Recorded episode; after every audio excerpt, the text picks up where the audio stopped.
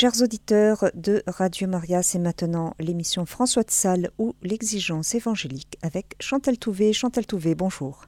Oui, bonjour Sandra, bonjour chers auditeurs, ravi de vous retrouver pour un nouvel épisode de la vie de François de Sales. Et comme euh, ça vous a été annoncé, nous allons voir l'année 1602 qui correspond à l'année de l'ordination épiscopale de François de Sales, que l'on appelait autrefois le sacre. Mais avant, euh, je suis obligée de refaire un petit peu d'histoire parce que euh, un certain nombre d'événements euh, vont se dérouler en dehors de son sacre. Parce que nous l'avons quitté la dernière fois à Rome, où il était parti faire, à, la place de Monseigneur de Granier, prince évêque de Genève en 1599, il était parti à Rome faire la visite ad limina, comme chaque évêque fait assez régulièrement à Rome auprès du Saint-Père. Et en même temps, eh bien, le vicaire général de euh, Monseigneur de Granier présentait François de Sales au pape Clément VIII pour demander son accord afin qu'il devienne le successeur de euh, monseigneur de Granier. Donc il a été effectivement nommé coadjuteur euh, après un examen que euh, le pape lui fait subir devant plus de 25 ecclésiastiques de très haut rang, puisqu'il y a des cardinaux parmi lesquels certains seront de grands saints comme Bellarmin ou Baronius, et euh, François de Sales, à l'issue de euh, cet examen, voit le pape se lever, le prendre dans ses bras et lui dire Va, mon fils, bois l'eau de tes citernes. Il repart donc après cet euh, épisode à, à Rome, il repart bien sûr euh, en Savoie pour exercer le ministère qui est le sien auprès de monseigneur de Granier. Euh, je vous ai dit que j'allais faire de l'histoire encore un petit peu parce que euh, n'avons pas, nous n'en avons pas fini avec les guerres, malheureusement pour François et pour nous, tout est un peu compliqué. Le duc de Savoie est en négociation il n'est pas satisfait, on va dire, des clauses de la paix du 2 mai 1598 qui s'appelle le traité de Vervins. Il y a une poche qui l'intéresse énormément, qui s'appelle le marquisat de Salus, qui est donc de l'autre côté des Alpes, qui permet de vérifier euh, le passage euh, de Nice vers euh, le Piémont euh, et, il est intéressé par euh, garder euh, ce territoire qui est aussi, comment dirais-je, réclamé par le roi de France. Alors, il va y avoir un certain nombre de tractations qui n'aboutissent pas jusqu'à ce que finalement le roi Henri IV en ait assez et déclare la guerre, mais organise une, une guerre éclair, c'est-à-dire qu'il survient subitement euh, sur les terres du duc de Savoie. Il arrive à Chambéry, il est également à Annecy, et c'est à la guerre commence en août 1600, et c'est le 26 octobre 1600 euh, que François de Sales va rencontrer Henri IV pour la première fois à Annecy pour lui dire écoutez, vous êtes en train d'envahir les terres du Chablais qui viennent euh, de revenir à la foi catholique. Je vous demande, euh, s'il vous plaît, que euh, on n'exerce pas de pression à l'égard de la croyance de ces populations et que euh, on ne réclame pas non plus les biens que je viens de euh, récupérer de haute lutte auprès euh, de, des chevaliers de Saint-Lazare et Saint-Maurice. Le roi assure François en lui disant, pour l'amour de Dieu, pour l'amour de notre Saint-Père, euh, le pape est à votre considération, je vous accorde euh, tout ce que vous me demandez, je sais que vous avez toujours fait votre charge, rien ne sera innové dans la province du Chablais contre ce qui a été fait pour la foi, je vous le promets, au péril de mon sang. François a donc euh, cette parole d'Henri IV. Or, il, se rend compte, il apprend que, euh, eh bien, non, les biens qu'il a récupérés, qui permet de payer euh, les pasteurs qui sont maintenant responsables des différentes paroisses qu'il a ouvertes dans le Chablais, eh bien ces pasteurs sont inquiétés et que les biens ont été repris. Que l'on euh, commence à, comment dirais-je, apporter quelques contraintes à la population. Alors euh, François se rend aux Alinges et puis il est arrêté sur sa route par euh, un, gouverneur qui lui dit Mais que faites-vous dehors? Le maréchal de Vitry qui lui demande ce qu'il fait en chemin. François répond qu'il allait porter au curé la bonne nouvelle de la protection du roi, qu'il avait eue donc le 26 octobre, pour toutes les populations nouvellement converties. Alors on lui dit, mais retournez voir Henri IV pour vérifier. Il dit, non, non, non, je, continue mon chemin. Et finalement, euh, il se rend aux Alinges pour présenter au gouverneur les lettres du roi et les biens sont restitués. Ceci euh, se déroule donc dans le courant du mois de novembre. Mais à la mi-décembre, le gouverneur, mis en place par Henri IV, eh bien, euh, laisse la place à son frère. Or, son frère est protestant et a des, bien sûr des accointances avec les protestants de Genève. Il fait venir un ministre et il commence à y avoir des dégradations. Et puis, euh, les fidèles sont empêchés de pratiquer leur foi. Alors François est obligé de retourner euh, pour exiger que l'on respecte la parole que le, roi Henri IV a donnée. Ainsi, vous voyez que euh, les, guerres euh, sont toujours un poids pour François. Il restait une poche qui, qui, résistait à l'avancée des armées françaises, c'est Bourg-en-Bresse. Or, Bourg va tomber le 16 janvier, à la suite de quoi, 1601, à la suite de quoi le duc de Savoie est obligé de signer une paix avec le roi de France. Et cette paix va avoir une incidence très grande sur euh, l'organisation du diocèse euh, dont François de Sales va être responsable dans peu de temps.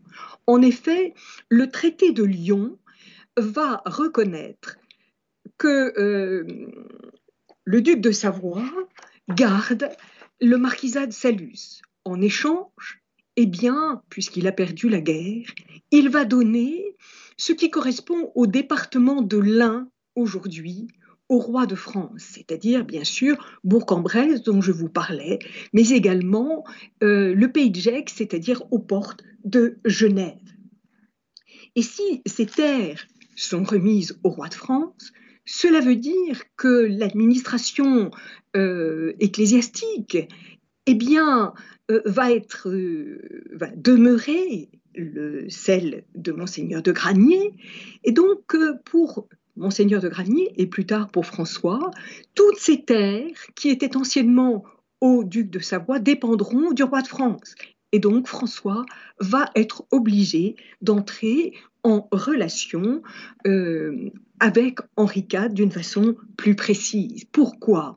Parce que le pays de Gex, sur toutes ces terres, le pays de Gex a été envahi en 1536 par les Bernois, en même temps que les Bernois ont envahi euh, Genève et le Chablais qu'il n'y a donc pas sur ces terres de paroisses euh, catholiques, que même les catholiques n'ont pas la liberté d'exercer le culte, et c'est ce que monseigneur de Granier va demander à Henri IV, qui remet euh, volontiers à monseigneur de Granier trois paroisses du pays de Gex, pour euh, les catholiques qui euh, demeurent sur ce territoire. Et il autorise monseigneur de Granier à envisager une mission d'évangélisation comme euh, cette mission a été accomplie dans le pays du Chablais entre Genève, c'est-à-dire Annemasse plus exactement, et Évian. Pour que l'on soit vraiment bien d'accord, eh bien, euh, le roi suggère que monseigneur de Granier envoie euh, à Paris euh, un délégué et bien sûr, monseigneur de Granier va envoyer François de Sales. C'est ainsi que nous arrivons en décembre 1601. François de Sales part euh, pour Paris. Il s'arrête d'abord aux environs de Lyon pour rencontrer son ami le président Favre. Et puis à Lyon, il va rencontrer ses interlocuteurs euh, français, le euh, baron de Luxe et le maréchal de Biron. Retenez bien que François de Sales a rencontré, avant d'aller à Paris, le maréchal de Biron il avait envoyé un mémoire au nonce apostolique en France pour lui expliquer la situation qu'il cherche à défendre en allant à Paris et il demande en particulier au nonce qu'il euh, fasse faire valoir auprès du roi l'importance de l'intérim, c'est-à-dire de la liberté de conscience accordée aux catholiques en terre protestante, ce qui est le cas pour le pays d'Aix pour l'instant. Euh, lorsqu'il rencontre le baron euh, de Luxe, celui-ci lui dit qu'il euh, rencontrera à Paris vraisemblablement des difficultés avec le maréchal de Lesdiguières, qui lui est protestant et qui soutient ardemment ceux qui sont de la religion réformée. Euh, lorsque François arrive à Paris, il rencontre un certain Nicolas de Neuville qui lui assure que ses revendications sont justifiées et qu'elles seront honorées. Mais commence alors un certain nombre de tribulations pour François de Sales. Comme euh, il est déjà connu pour sa prédication, eh bien, Madame de Longueville va le solliciter pour qu'il prêche le carême à la reine Marie de Médicis, ce qu'il fait trois fois par semaine devant les princesses et les courtisans. Et alors survient quelque chose qui va avoir une incidence très importante pour François, mais surtout pour la cour il écrit à euh, Jeanne de Chantal plus tard ce qu'il s'est passé. Étant à Paris et prêchant à la chapelle de la Reine, comme je vous ai dit, au jour du jugement, ce n'est pas un sermon de dispute ce jour-là, il se trouva une demoiselle nommée Mademoiselle Perdroville. Elle n'était pas, euh, elle n'était pas d'origine noble, donc elle portait le nom de Mademoiselle alors qu'elle était mariée, qui était venue pas curiosité. Elle demeura dans les filets, ah, dans les filets de cet excellent prédicateur, et sur ce sermon prit résolution de s'instruire, c'est-à-dire de m'écouter davantage, et dans trois semaines après, amena toute sa famille à, la euh, conversion, à confesse avec elle. Et je fus leur parrain à tous en la confirmation. Voyez-vous, ce sermon-là, continue François de Sales, qui ne fut point fait contre l'hérésie, mais pour illustrer euh, le carême, l'avancée dans le carême, respirait néanmoins contre l'hérésie, puisqu'il développait la doctrine. Car Dieu me donna alors cet esprit en faveur de ces âmes. Depuis, j'ai toujours dit que qui prêche avec amour prêche assez contre les hérétiques, quoiqu'ils ne disent un seul mot de dispute contre eux. Et c'est pour dire qu'en général, tous les écrits des pères sont propres à la conversion des hérétiques. Cette femme dont parle François de Sales était la troisième épouse de M. de Racornis, seigneur de Perdroville. Obstinée dans le calvinisme, elle se rebella contre la grâce jusqu'au jour où elle entendit François, entraînant dans sa conversion les vingt personnes qui composaient sa maisonnée. L'événement fit grand bruit à la cour et dans la capitale le cardinal Duperron lui-même, devant Henri IV, reconnaissait que François avait remporté ce que toute sa science n'avait pu obtenir. Sire, il s'en est fallu que je n'ai jeté tous mes livres de controverse au feu, quand j'ai su que ces messieurs de Racornis, à la conversion desquels j'ai pris tant de peine, avaient abjuré l'hérésie entre les mains de M. de Sales, évêque de Genève. Cette conversion en entraîne d'autres, au point que le même cardinal reconnaît que, citation, Dieu a baillé cette vertu que tous ceux auxquels François de Sales parle s'en retournent convertis. Vous voyez bien que euh, ce sermon a eu une incidence très grande, non pas pour la mission de François de Sales, mais pour tout son ministère à venir.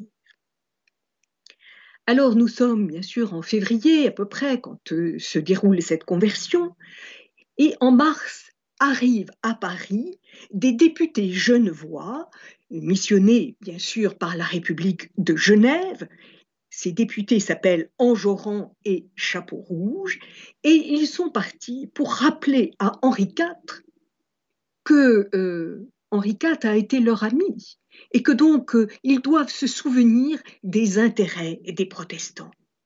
François de Sales, bien sûr, comprend qu'il euh, a des difficultés, qu'il ne va pas pouvoir obtenir aussi facilement ce qu'il est venu réclamer. En avril, il reprend espoir. Pourquoi? Parce qu'il est invité à prêcher devant le roi à Fontainebleau. Bien sûr, ce qu'il s'est passé devant la reine a fait beaucoup de bruit, comme nous l'avons vu avec la conversion de cette Madame de Perdroville, Mademoiselle de Perdroville pour être juste. Eh bien, Henri IV a envie d'entendre François de Sales. Et donc, il invite à Fontainebleau le prédicateur qui lui prêche, euh, mais nous n'avons pas gardé le sermon qui est prononcé par François. Henri IV en a, semble-t-il, du contentement, nous dit François, puisque euh, le roi va lui proposer de lui euh, remettre l'abbaye de Sainte-Geneviève. Mais euh, François va dire que non, non, il ne veut pas, euh, il a déjà l'évêché de Genève, ça lui suffit. Et puis, euh, ensuite, il veut lui donner de l'argent. Et là encore, François refuse les dons et les pensions que le roi veut lui donner pour témoigner l'intérêt qu'il avait de garder François de Sales à la cour. Et puis, euh, euh, ensuite, euh, François de Sales aura une autre occasion de recevoir de l'argent, non pas par l'intermédiaire d'Henri IV, mais par Madame de Longueville, qui veut bien le remercier pour sa prédication auprès de la reine. François refuse tout. Et puis, il y a un événement qui va également faire beaucoup de bruit euh, à la cour, c'est euh, l'oraison funèbre que François de Sales va prononcer le 27 avril dans la cathédrale Notre-Dame de Paris, devant tous les princes, euh, une oraison funèbre en l'honneur du duc de Mercœur qui vient de mourir. Le duc de Mercœur a mis son épée au service de... c'est un Français qui était gouverneur de Bretagne, qui, après la signature de l'édit de Nantes, met son épée au service de l'Empire d'Autriche pour lutter contre les Turcs. Et voilà que François va écrire quelque chose que je ne euh, résiste pas à vous lire. Ah, que les Français sont braves quand ils ont Dieu de leur côté, qu'ils sont vaillants quand ils sont dévots, qu'ils sont heureux à combattre les infidèles. Le lion, qui défie tous les animaux, ne redoute que les coqs. Bien sûr, le coq français, disent les naturalistes. C'est grand cas que la présence de ce capitaine français ait pu arrêter la course des armées turquesques et qu'à son aspect leur lune se soit éclipsée. Je m'en réjouis avec vous, ô belle France, et loué soit notre Dieu, que de votre arsenal soit sortie une épée si vaillante et que l'Empire soit venu à la quête d'un lieutenant général à la cour de votre grand roi, auquel c'est une gloire d'être le plus grand guerrier d'un royaume, duquel sortent des princes qui au reste du monde sont estimés et tenus les premiers. Alors dans son homélie, dans son oraison, François de Sales va mettre en valeur les bonnes actions accomplies par le duc de Mercœur. Et ces bonnes actions sont source de joie pour l'éternité. Ces bonnes actions vont contre la foi des protestants qui pensent que seule la foi permet d'entrer au paradis. Et puis, François explique combien le sacrifice de la messe est utile pour que l'âme du défunt soit reçue dans la Jérusalem triomphante par l'intercession des chrétiens unis dans ce désir. Quand je dis que le duc de Mercœur est décédé, je dis aussi un grand-duc et grand prince. Mais ce qui est plus que tout cela, et où le monde ne peut atteindre, je dis ensemble un grand, selon Dieu, grand en foi et religion, grand en vertu et prud'homie, grand en douceur et débonnereté, grand en mérite et bienfait, grand en prudence et en conseil, grand en réputation et honneur devant Dieu et devant les hommes, grand en toutes sortes de manières. Je dis le duc de Mercœur, un des remparts de la chrétienté, un des boulevards de l'Église, un des protecteurs de la foi, guidon du crucifix, terreur des musulmans et mahométans, support des affligés, exemplaire de charité, bref, la bénédiction de son siècle. Au trépas que tu nous prives de grandes choses. Si nous croyons le désir des siens, voire de tous les gens de bien, ce grand prince a fort peu vécu. Si nous mesurons la grandeur de ses actions, il a assez vécu. Si nous mesurons la misère du temps, il a trop vécu. Si nous regardons la mémoire de ses beaux exploits, il vivra éternellement. Et en vous lisant les extraits de cette oraison funèbre, vous voyez bien que François a inauguré ce qui sera la grandeur de Bossuet de faire des oraisons funèbres. Au cours de son séjour, François de Sales participe quotidiennement, à partir du mois de mai, au cénacle de Madame Acari. Madame Acari est la femme de Pierre Acari et qui était un des responsables de la Ligue, bien sûr avec le duc de Guise. Mais Madame Macquarie a un désir très grand, voyant la France euh, écartelée par ses différentes guerres et euh, euh, compréhensions différentes de la foi. Et son grand désir, c'est de faire rentrer en France le l'ordre du Carmel, du Carmel déchaussé, ce Carmel réformé de Thérèse d'Avila. Et François de Sales dira que euh, Madame Macquarie, par l'éminence de sa piété, a préparé la rénovation religieuse du XVIIe siècle. Elle avait un grand bon sens, une admirable perspicacité pour lire dans les consciences, une sagesse, une sûreté dans ses conseils. Et à cette occasion, François rencontre aussi l'abbé de Bérulle, qui est un des membres du Cénacle auprès de Madame Macquarie. Et auprès de l'abbé de Bérulle, François de Sales s'ouvre du désir qui est le sien d'organiser à la euh, cette maison qu'il va, sainte maison qu'il va organiser à Tonon et qui sera inaugurée d'ailleurs par monseigneur de Granier le 26 mai 1602, eh bien, il a l'intention d'ouvrir un, séminaire de l'oratoire, puisqu'il est allé à Rome et qu'il a rencontré Saint Philippe Néri et qu'il a vu le bienfait euh, que portait cette euh, réunion de, euh, de prêtres dépendants de Philippe Néri. Et il entend l'abbé de Bérulle lui dire Mais j'ai la même idée que vous.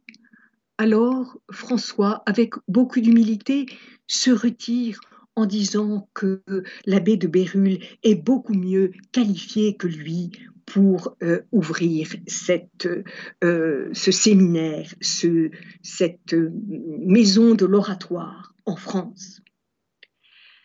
À la fin de ce mois de mai, François prêche l'octave de la fête Dieu, c'est-à-dire il prêche sur le Saint-Sacrement en l'église Saint-Benoît qui était euh, sur l'actuelle rue Cujas et qui a été démolie à la Révolution française. Euh,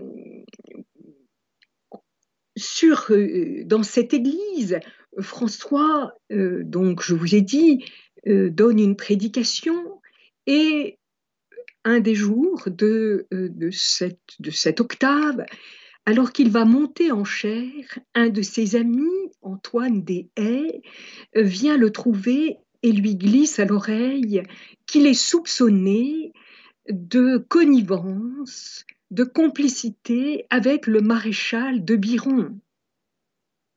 Vous vous souvenez qu'il l'a rencontré avant d'aller à Paris en euh, janvier 1602.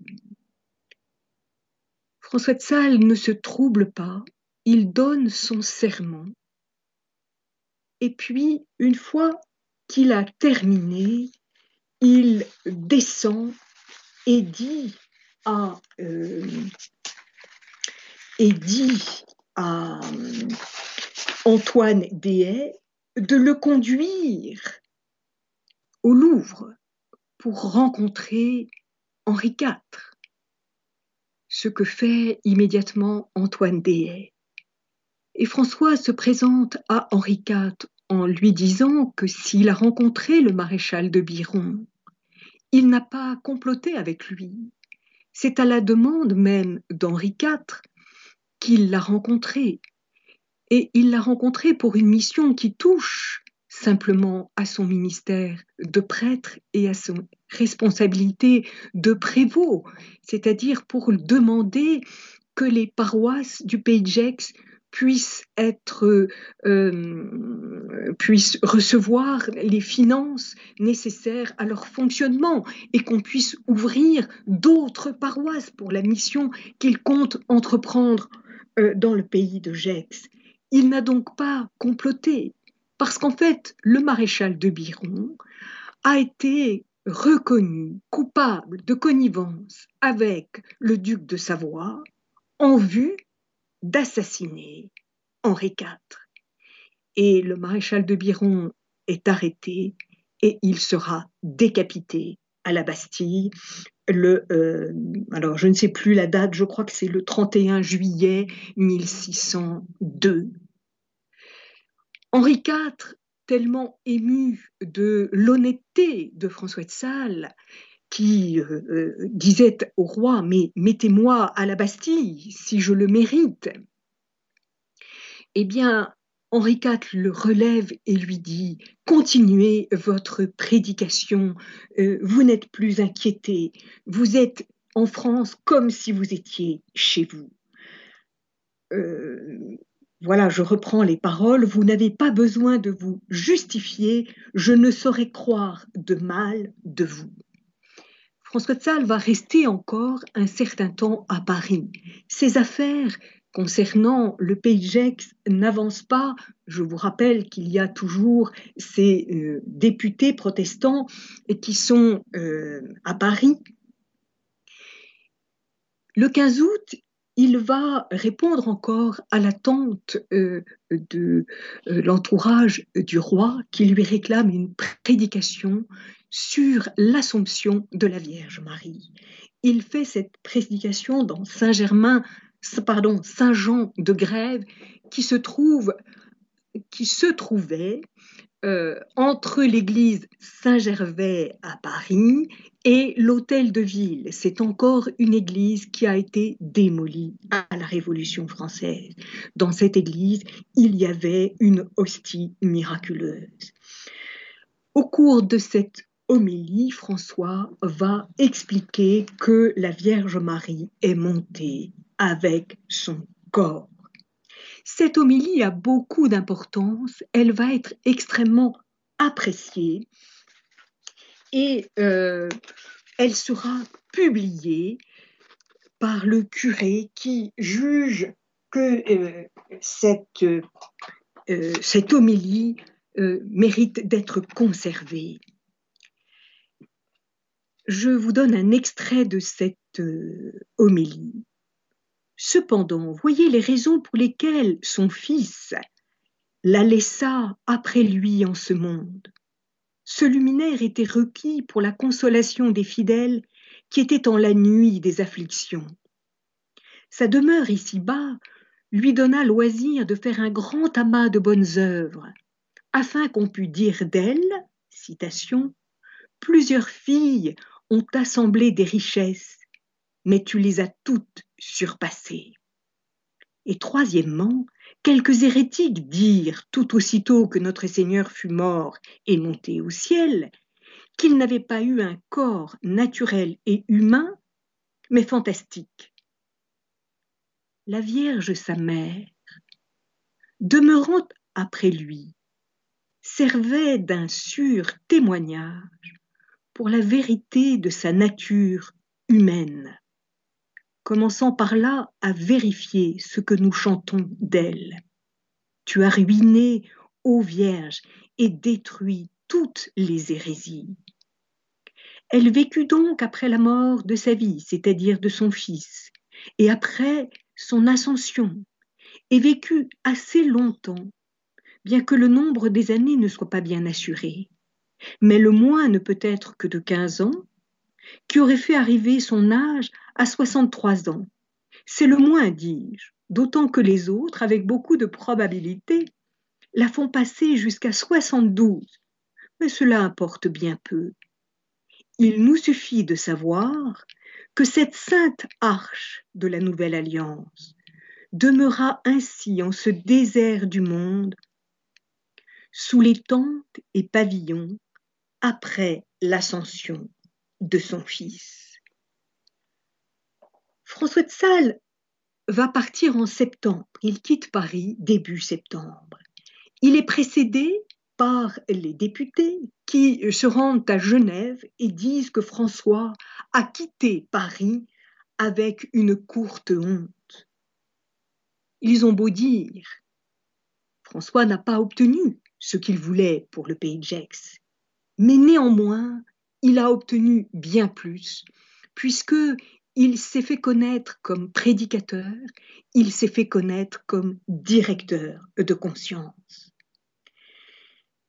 Lorsque François quitte euh, Paris, il ne sait pas encore que monseigneur de Granier est décédé. Il faut donc qu'il se prépare à devenir évêque à son tour. François écrit immédiatement au pape Clément VIII pour le remercier de ce qu'a été monseigneur de Granier. Et puis ensuite, il écrit une deuxième lettre pour demander à Clément VIII que le Carmel puisse, le Carmel de Thérèse d'Avila, puisse être introduit en France. Il le sera en 1604, c'est-à-dire à peine deux ans après, puisque nous sommes à la fin de l'année 1602. Puis François entre dans une retraite importante. Il prend pour l'accompagner un jésuite et il va faire deux choses très importantes. Écrire sa première lettre de direction spirituelle euh, aux filles Dieu qu'il a rencontrées à Paris et puis, il va écrire un règlement qui va diriger toute sa vie. Vous vous souvenez, pour ceux qui ont entendu euh, l'émission que j'avais consacrée aux études de Paris, les études de François à Paris, qu'à la suite de la crise spirituelle qu'il avait vécue en 1586-1587, il se donne euh, une règle de vie qu'il écrit et dans laquelle il décide que chaque jour, chaque matin, il ira reposer son âme dans le cœur de Dieu. Eh bien là, il va se donner une autre règle importante. Il note des exigences spirituelles pour diriger toute sa journée. Malgré ses rencontres relevant de l'administration du diocèse, il faut se tenir en présence de Dieu, garder du temps pour l'étude, deux heures chaque jour, du temps pour l'oraison, une heure, et le chapelet également une heure. Il suivra les jeunes de l'Église.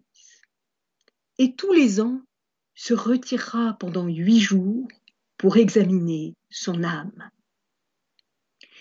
La préparation de sa journée est telle donc qu'il l'avait écrite et conservée, mais il y ajoute la confession.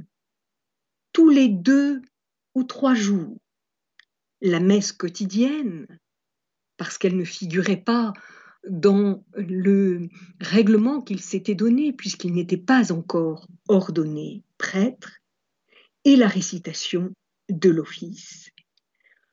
Voilà ce qu'il se passe dans la préparation à ce grand jour de l'ordination. Cette ordination épiscopale, François de Sales souhaite qu'elle ait lieu le jour d'une fête de la Vierge Marie, et pas n'importe laquelle, celle de l'Immaculée Conception, c'est-à-dire le 8 décembre et il ne choisit pas la cathédrale, qui, je le rappelle, était encore une église de monastère. Eh bien, il choisit la petite église de son baptême, l'église de Torrent, pour permettre à sa mère d'y être présente, bien sûr, mais aussi pour se rappeler la grâce de son baptême. Et au cours de cette ordination, François va bénéficier de très grandes grâces. Vous vous souvenez qu'à Paris, après cette crise spirituelle dont j'ai déjà parlé en 1586-87, François est tenté, tenté de désespérance, tenté de croire qu'il est damné et que la Vierge Marie le relève par la lecture du Souvenez-vous, ô très miséricordieuse Vierge Marie. Se souvenez-vous que François dit tous les jours avant de célébrer la messe.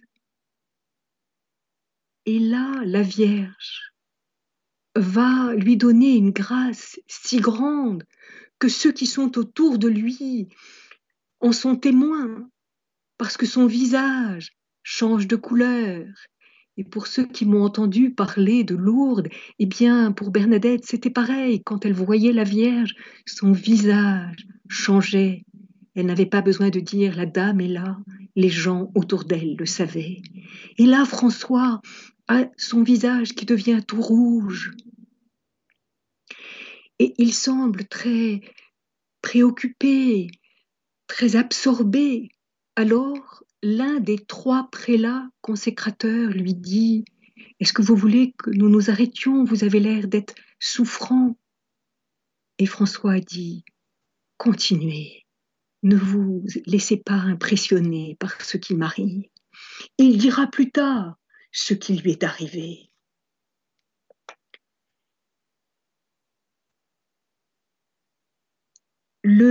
Euh, on va d'abord peut-être lire ce que euh, Jeanne de Chantal dira sous serment, c'est-à-dire au moment où s'ouvre le procès de béatification de François.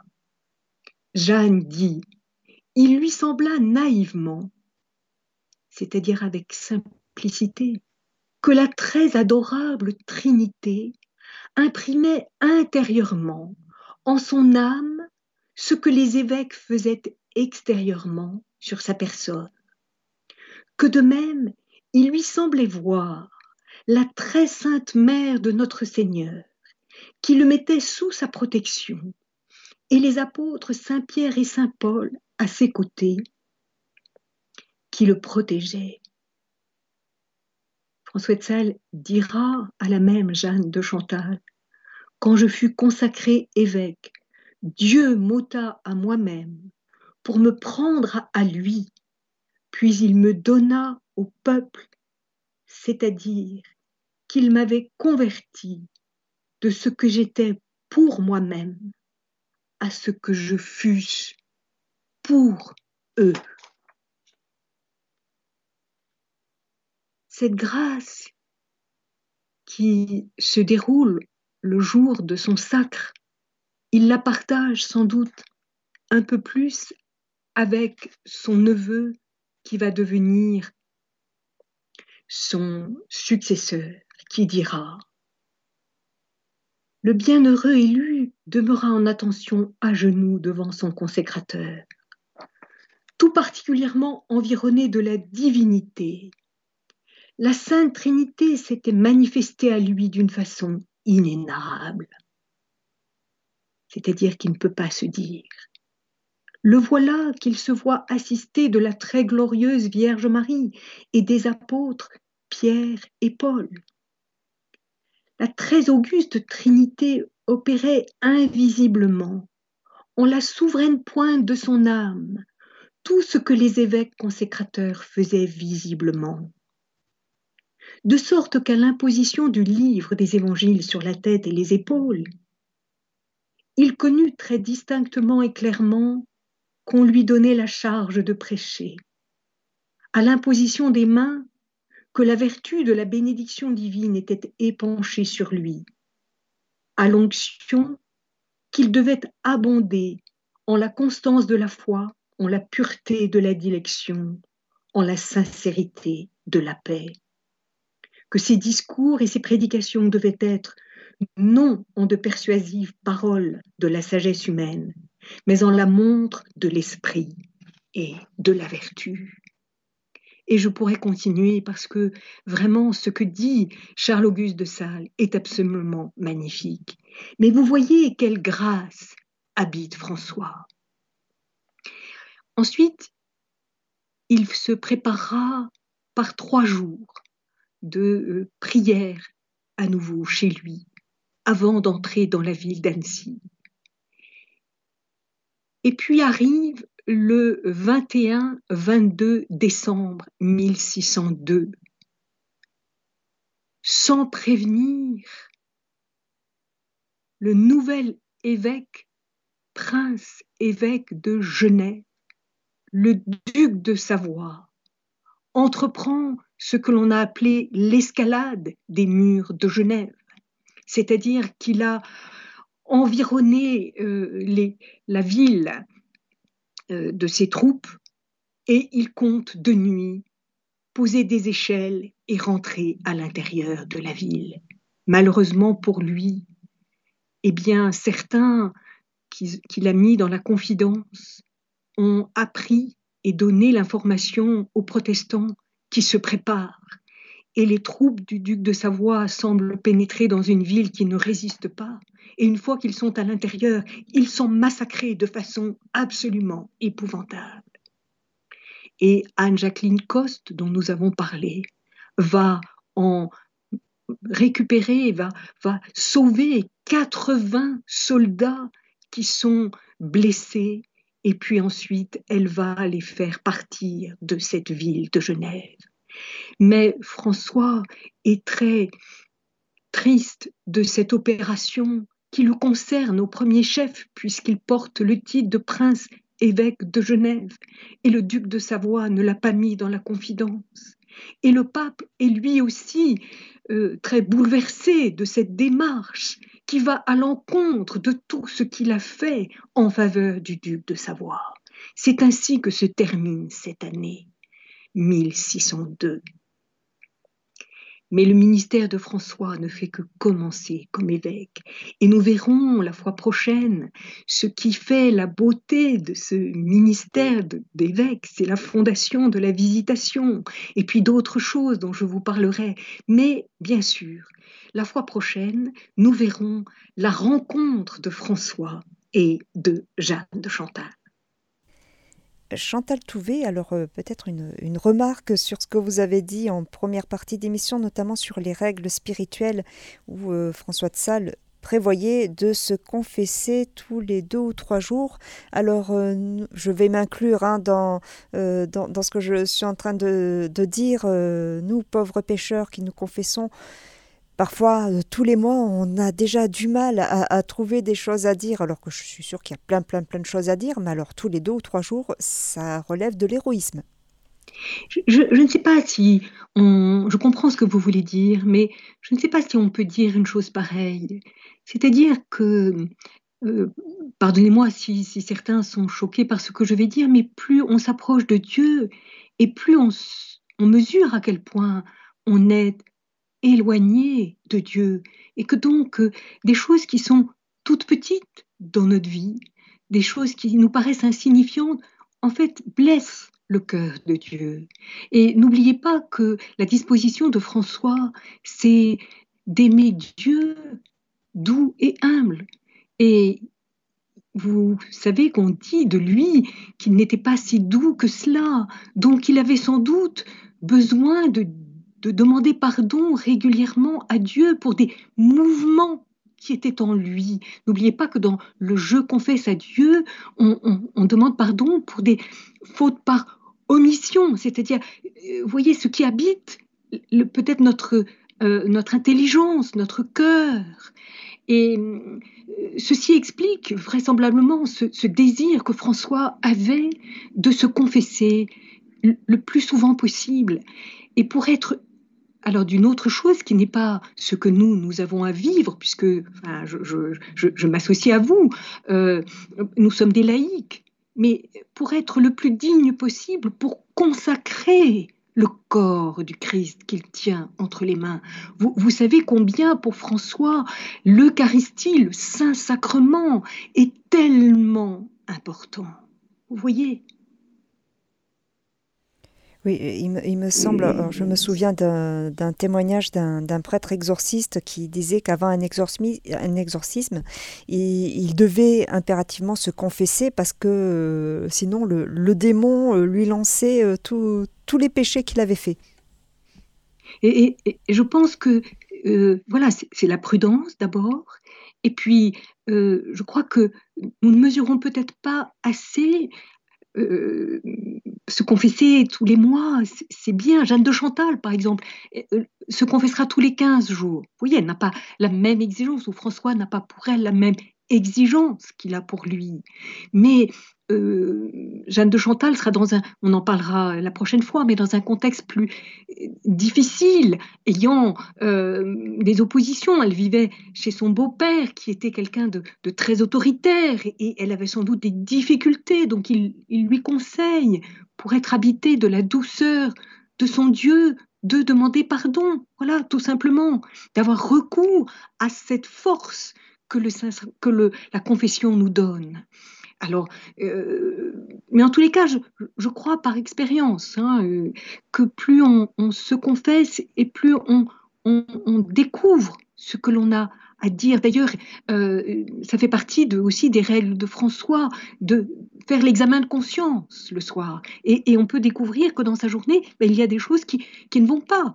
Mais on n'est pas obligé d'aller tout de suite se confesser, mais d'y avoir recours c'est tellement, c'est une grâce pour notre époque, c'est une grâce pour le monde euh, dans lequel nous vivons, qui quelquefois a oublié ce que c'était que la confession. Eh bien, nous allons terminer sur, euh, sur ces mots. Merci beaucoup, Chantal Touvet.